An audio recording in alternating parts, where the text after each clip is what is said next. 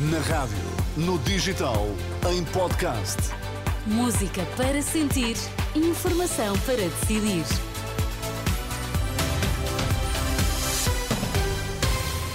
Cinco minutos com tudo o que precisa de saber na edição das seis. Primeiro conheça os destaques.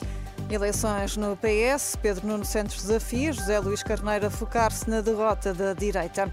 Frente à Islândia, a seleção nacional procura esta noite fazer história e conquistar o décimo triunfo em 10 jogos. Eleições no Partido Socialista, Pedro Nuno Santos garante que com ele o PS não vai ser muleta de ninguém. São declarações do ex-ministro das Infraestruturas em Coimbra no arranque da campanha pela liderança do partido. Quero lamentar que uma das primeiras declarações do meu oponente interno tenha sido para defender que o Partido Socialista deva ser a muleta de um governo do PSD em caso de vitória do PSD. Quero dizer sobre isso que nós estamos concentrados em, exclusivamente em derrotar a direita, em derrotar o PSD e é nesse cenário que nós trabalhamos. Conosco, o Partido Socialista não vai ser suporte, não vai ser muleta eh, de ninguém, vai sim batalhar nestas eleições para conseguir ganhá-las. Pedro Nuno Santos, que responde a José Luís Carneiro, que defendeu que deve ser um compromisso do país ter contas certas. As contas certas não são um património dos últimos dois anos, nem uma característica dos últimos dois anos do Partido Socialista. Não são sequer o património de um ministro.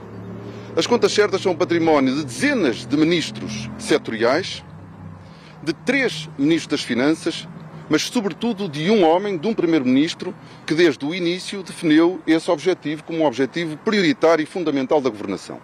Declarações de Pedro Nuno Santos, aqui no registro da RTP. Recordo que na corrida à sucessão de António Costa, para além de José Luís Carneiro, está também Daniel Adrião. Cada minuto gasto em tricas políticas é um minuto que se perde na resolução dos problemas do país.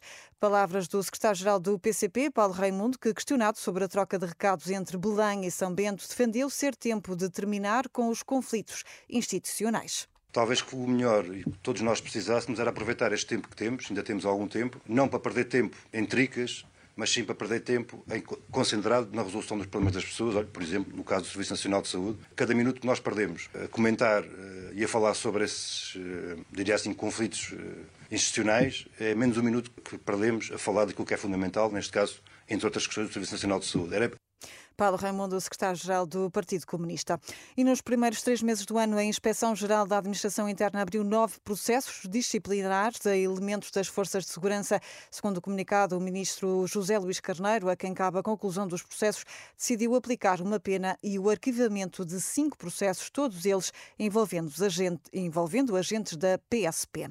Depois do pico da afluência, o Hospital de Santa Maria registra hoje uma quebra na procura do serviço de urgências, mas a chefe da equipe equipa da Urgência Central, Anabela Oliveira, reconhece que as previsões apontam para um novo agravamento. A situação mais complicada atualmente vive-se na urgência de pediatria. As infecções respiratórias, os vírus estão a circular, nomeadamente na pediatria estamos com uma afluência mais elevada, nomeadamente de, de infecções respiratórias, e quando assim acontece, umas semanas depois, vamos ter impacto na urgência de adultos. É, é isso que acontece todos os anos a chefe de equipa da Urgência Central do Hospital de Santa Maria, em Lisboa. E no, no Hospital de Évora mantêm-se os constrangimentos no serviço de urgência até amanhã. As equipas de cirurgia geral e medicina interna vão garantir resposta apenas a doentes encaminhados pelo INEM. O secretário-geral da ONU diz-se profundamente chocado com os ataques a duas escolas das Nações Unidas em menos de 24 horas em Gaza.